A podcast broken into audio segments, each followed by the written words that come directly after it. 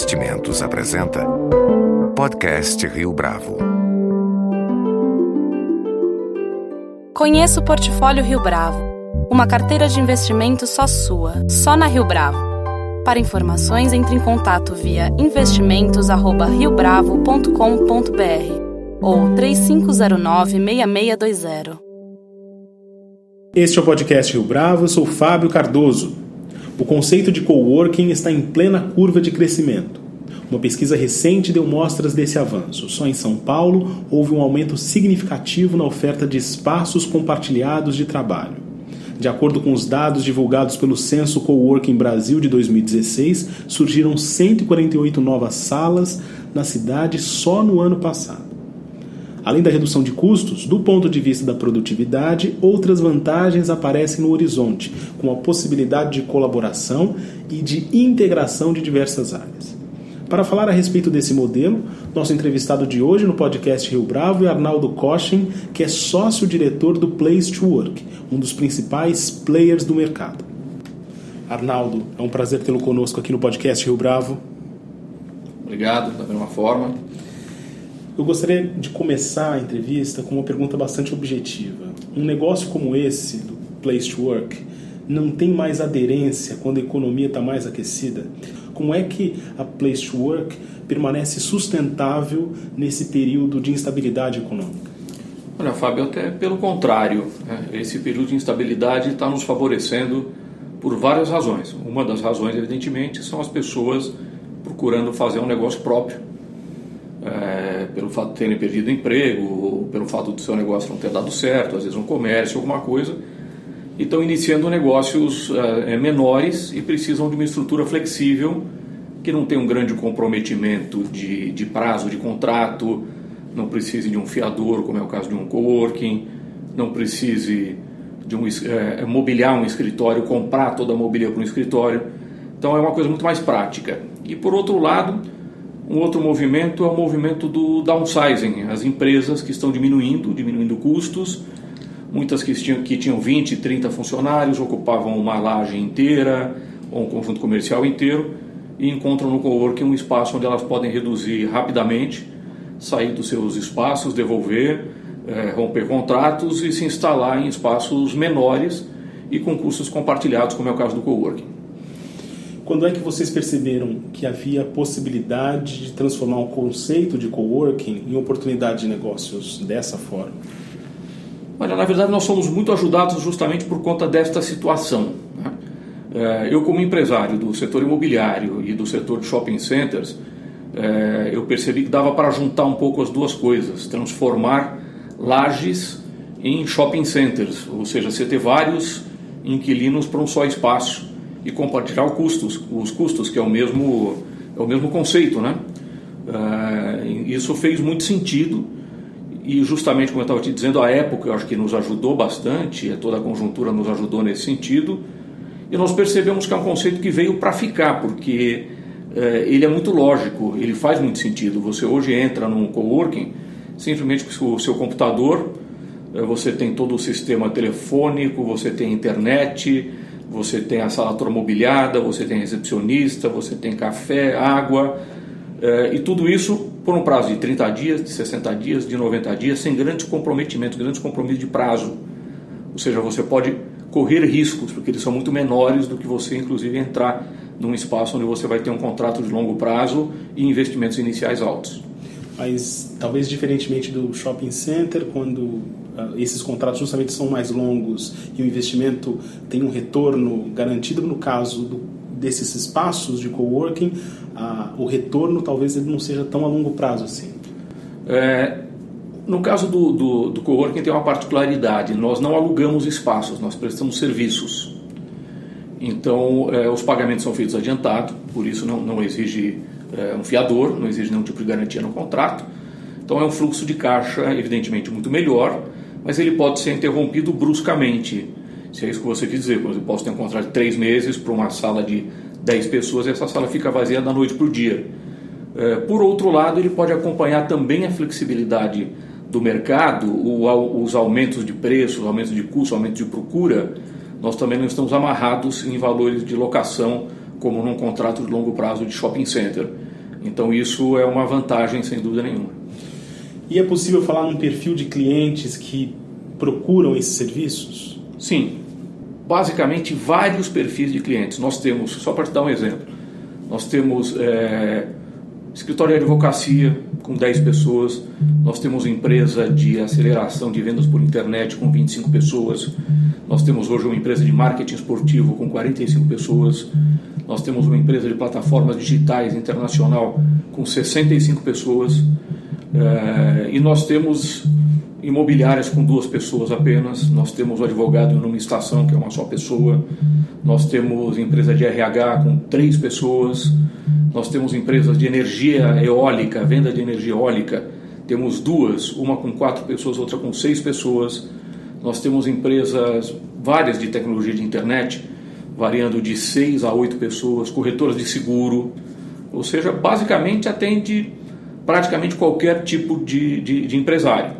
O que nós não temos, porque a gente não tem estrutura para isso, são médicos, dentistas, etc., que exigem uma instalação diferenciada. No restante, a gente pode atender praticamente qualquer tipo de profissional. E vocês costumam alocar esses profissionais por eh, áreas de negócio, por exemplo, afins? Não.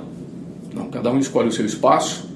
É, eles podem fazer um network dentro dos espaços comuns, como lounges que nós temos, cafés, podem almoçar juntos, se encontram nos corredores, mas cada um escolhe o seu espaço e trabalha no seu espaço. No caso das grandes empresas, por exemplo, quando elas buscam esse tipo de serviço, o que, que elas procuram especificamente?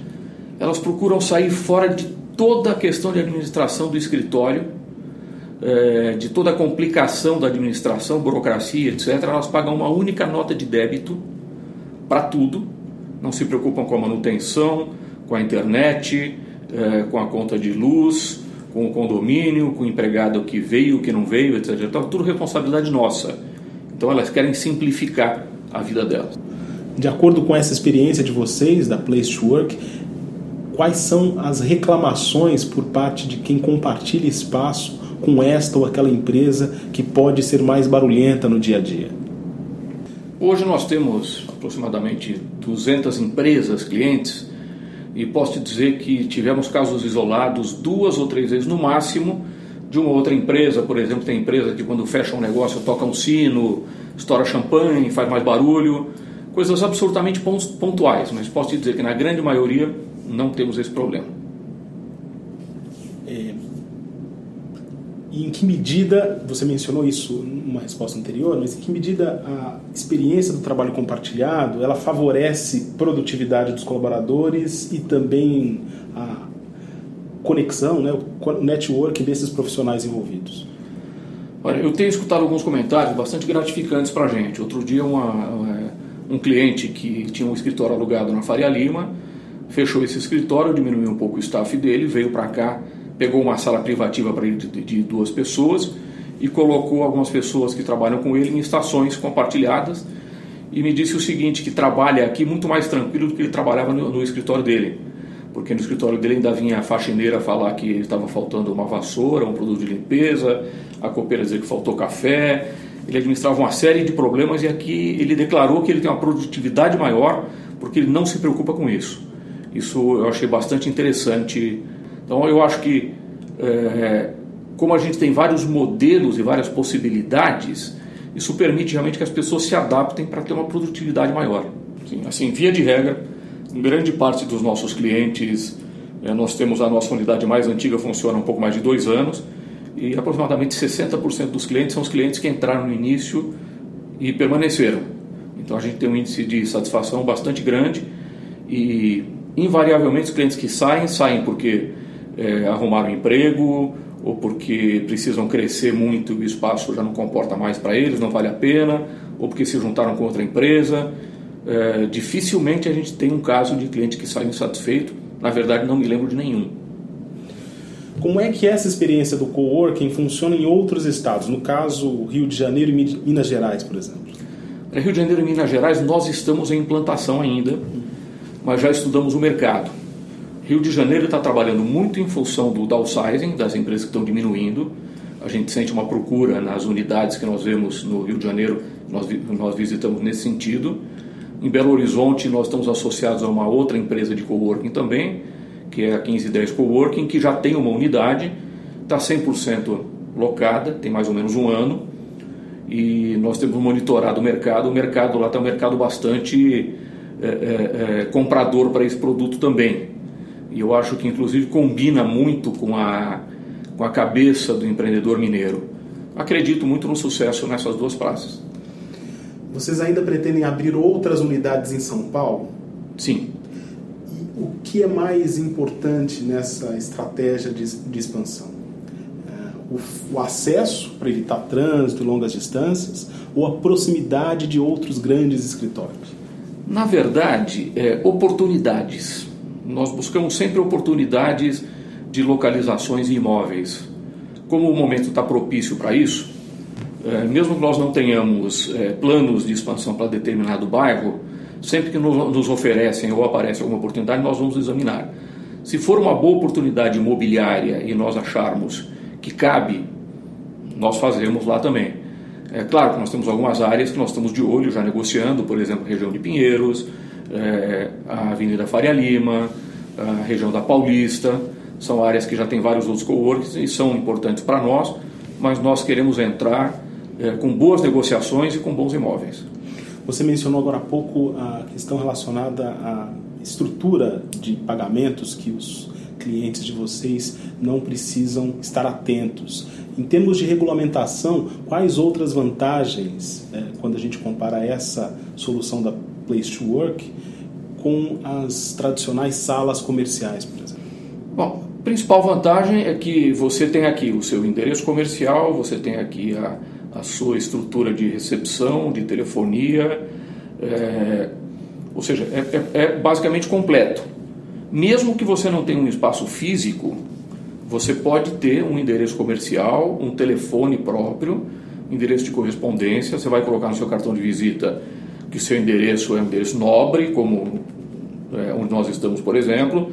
Um número de telefone que é só seu, quando a telefonista atende, ela atende com o nome da sua empresa independente de você estar aqui ou não, que é o que nós chamamos de escritório virtual, é, e você vai colocar no seu site um endereço e quando você tiver reuniões, você vai marcar a reunião numa sala de reunião como essa que nós estamos, que é uma sala toda equipada e de bom padrão.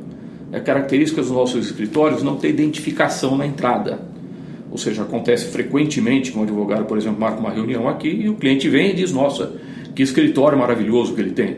Isso evidentemente agrega um status né? e eu acho que é uma vantagem até sobre uma sala comercial, por exemplo, que você alugue de 30, 40, 50 metros quadrados, que quando o cliente vai te visitar, ele vai entrar numa salinha, ele vai ver um corredor cheio de portinhas é, e que nem sempre é bom para a imagem, dependendo do tipo de profissional.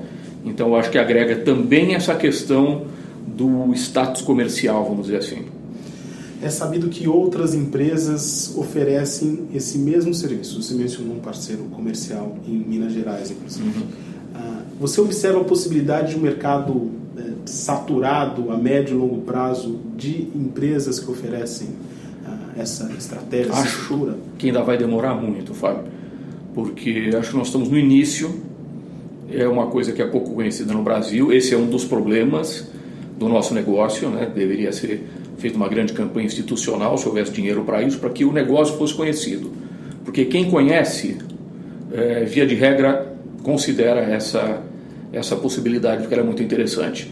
Então eu acho que tem muito para ser explorado ainda e acho que novos players que estão entrando no mercado, desde que bons e sérios, eles são extremamente bem-vindos. Eu acho que vai amadurecer esse mercado. Não enxergo num longo horizonte uma possibilidade de saturação, não termos de localização em São Paulo também o fato de é, boa parte dos escritórios estarem localizados numa região da cidade, isso para vocês também não é uma, um entrave a médio e longo prazo?